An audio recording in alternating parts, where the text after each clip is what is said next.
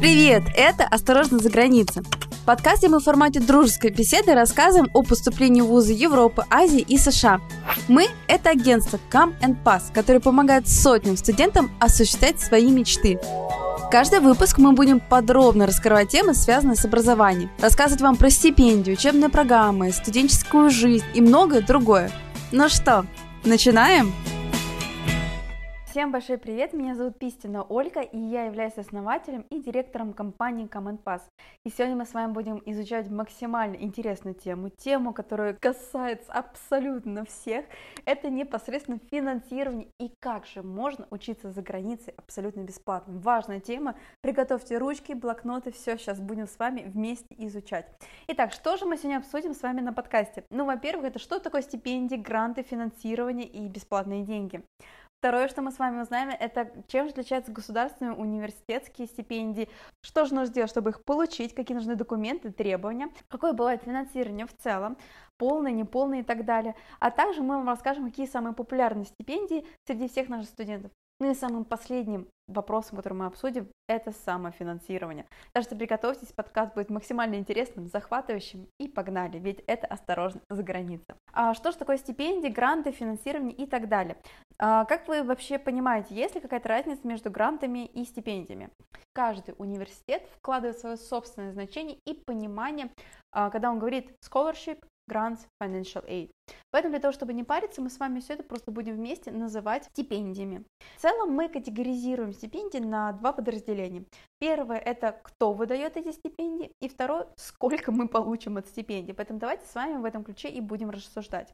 Итак, какие же у нас с вами в целом бывают стипендии? Первое – это э, стипендии государственные, то есть непосредственно стипендии, которые выдает вам правительство, либо страны, в которой вы живете, либо страна, в которую вы э, собираетесь поехать. Так, такой пример, что у нас, допустим, есть стипендия от правительства Казахстана, называется Болшак. Она непосредственно выдается студентам, которые являются гражданами Казахстана и собираются поехать учиться за границу. Это очень-очень круто. Также у нас есть стипендии, которые дают страны, принимающие вас на учебу. Например, такие как Италия, Швеция, Венгрия, а, Великобритания, Штаты, Сингапур, Корея, Япония и так далее. Такие страны активно дают свои государственные стипендии, и у нас их очень часто получают студенты. Это такая классная, грубо говоря, большое подразделение стипендий, которые вы можете рассчитывать. Единственное, есть так маленький минус, то что чаще всего такие стипендии выдаются на магистратуру или же на докторскую. Следующий тип стипендий, который у нас с вами есть, это стипендии университетские. Стипендии, которые выдает университет, куда вы собираетесь ехать на учебу. И последний тип стипендий, который у нас с вами существует, это стипендии от фондов и различных коммерческих либо некоммерческих некоммерческих организаций.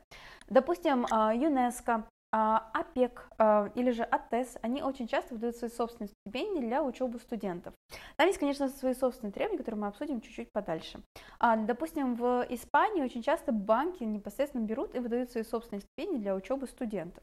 Это тоже очень здорово и удобно. Так вот, сколько же мы с вами можем получить из этих стипендий? Первый вид финансирования, который я обожаю называть сыр в масле. Грубо говоря, когда вам покрывается абсолютно все. И перелет, и проживание, и страховка, и денежка на жизнь, и учеба, и проживание, и все остальное. Я по такой стипендии ездила непосредственно на программу обмена в Китае, потому что я получила стипендию от правительства Китая, и там вот таким сырочком в масле каталась, и мне безумно понравилось, потому что у меня была стипендия в 30 тысяч рублей. Представляете, в Китае 30 тысяч рублей. Там жизнь дешевле еще, чем в России, а, и в итоге, грубо говоря, я помню, что я копила эти деньги, потом поехала на китайский рынок, накупила всякой непонятной э, чехарды, и потом еще часть денег привезла домой. Короче, было просто потрясающе. В то время как а, все, кто учились со мной в МГУ, самая большая повышенная стипендия была 2000 рублей. Насколько это вообще круто и классно было, что тебе иностранное государство давало стипендию практически в 15 раз больше, чем получали все твои одноклассники в Москве. Это действительно было просто потрясающе.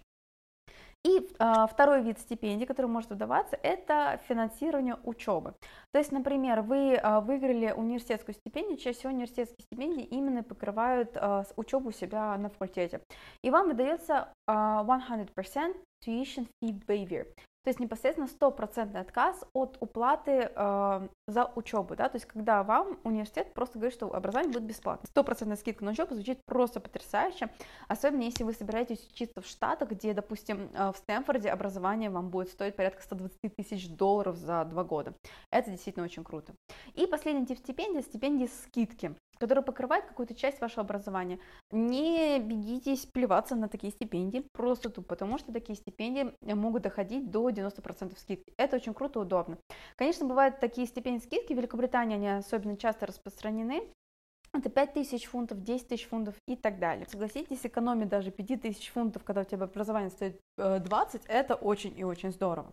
Поэтому смотрите, э, суммирую, говорю, что у нас есть с вами государственные стипендии, университетские и стипендии от фондов. Они бывают с полным покрытием всего и вся, сырочек в масле, бывают э, с скидками на учебу, да, а, и бывает с отменой уплаты за учебу вообще, либо, допустим, могут быть еще стипендии, которые вам делают стопроцентную скидку на учебу, то есть выдают стипендию непосредственно на проживание. Такое тоже часто бывает.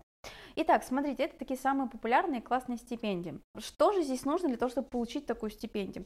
Ну, во-первых, все очень-очень сильно зависит непосредственно от самой стипендии. Нельзя все это под единый какой-то знаменатель э, загнать, сказать, что выполните вот эти пять действий, и вам будет вам стипендия. Нет, к сожалению, все стипендии различаются между собой. Вот как такой пример, а, стипендия чинник, стипендия, которая выдается на магистратуру для а, учебы, да, от правительства Великобритании, она ждет инноваторов, лидеров, каких-то людей, которые, не знаю, ломают правила, задают какой-то новые тренды и так далее. Она очень любит а, людей, которые любят нетворкать, создавать какие-то комьюнити. А вот, допустим, стипендия корейская, да, Global Korea Scholarship, это стипендия, которая завязана на отличниках, на людей, которые любят культуру Кореи, которая зацелена на какие-то исследования и так далее. То есть это совершенно другой профиль. Поэтому, грубо говоря, если вы не до конца понимаете, что хочет стипендия, у вас не получится ее получить. Поэтому самое первое, что вы делаете, вы идете и выясняете, какие люди нужны этой стипендии, да, хотят они лидеров, а, хотят они отличников, хотят они те, кто умеет работать с комьюнити, да, или какие-то исследования проводят, это все, что вам нужно в первую очередь выяснить. И следующее, что вам очень-очень важно при получении и подаче документов на стипендию, это выяснить, какие там нужны документы.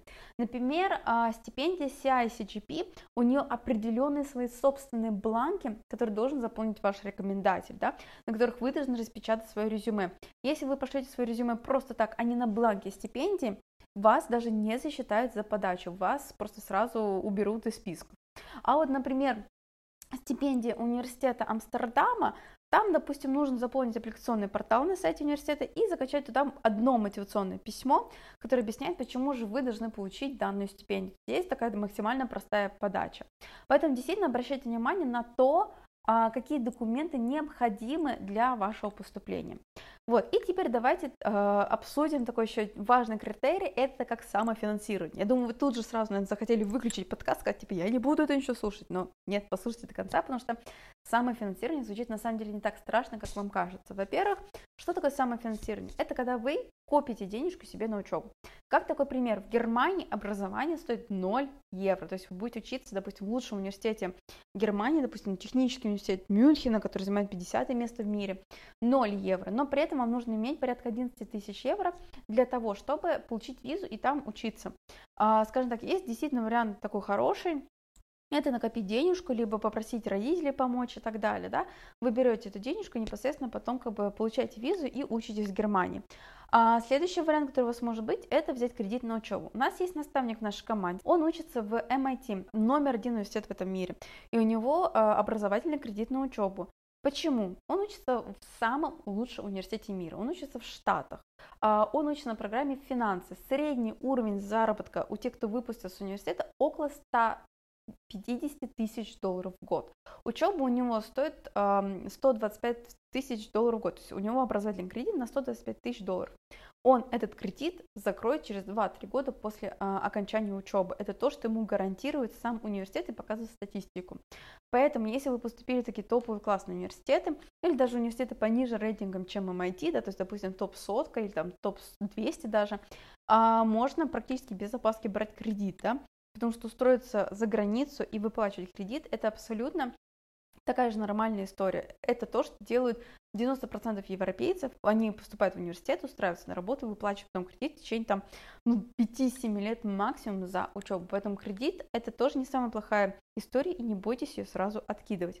И последняя такая распространенная история – это работа во время учебы. Это то, что очень часто распространено в Штатах. Вы устраиваетесь на работу к себе на факультет, и таким образом вы себе за счет этой работы покрываете и учебу, и проживание, и получаете еще денежку на жизнь. У нас тоже был наставник, который как раз шел по такой программе, в Штатах называется assistantship. Даже в Европе это тоже очень и очень распространено.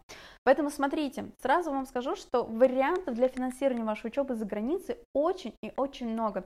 Начиная от стипендий, государственных, университетов, заканчивая кредитами, работой во время учебы или же копилочкой. Поэтому не бойтесь поступать за границу, она доступнее, чем кажется. И какие у вас есть варианты ее финансирования, я вам рассказал. Их на самом деле очень и очень много, поэтому не бойтесь, спрашивайте, задавайте вопросы. Мы обязательно поможем вам определиться до конца, какой вариант финансирования вам подходит. Поэтому не бойтесь, это всего лишь осторожно за границей.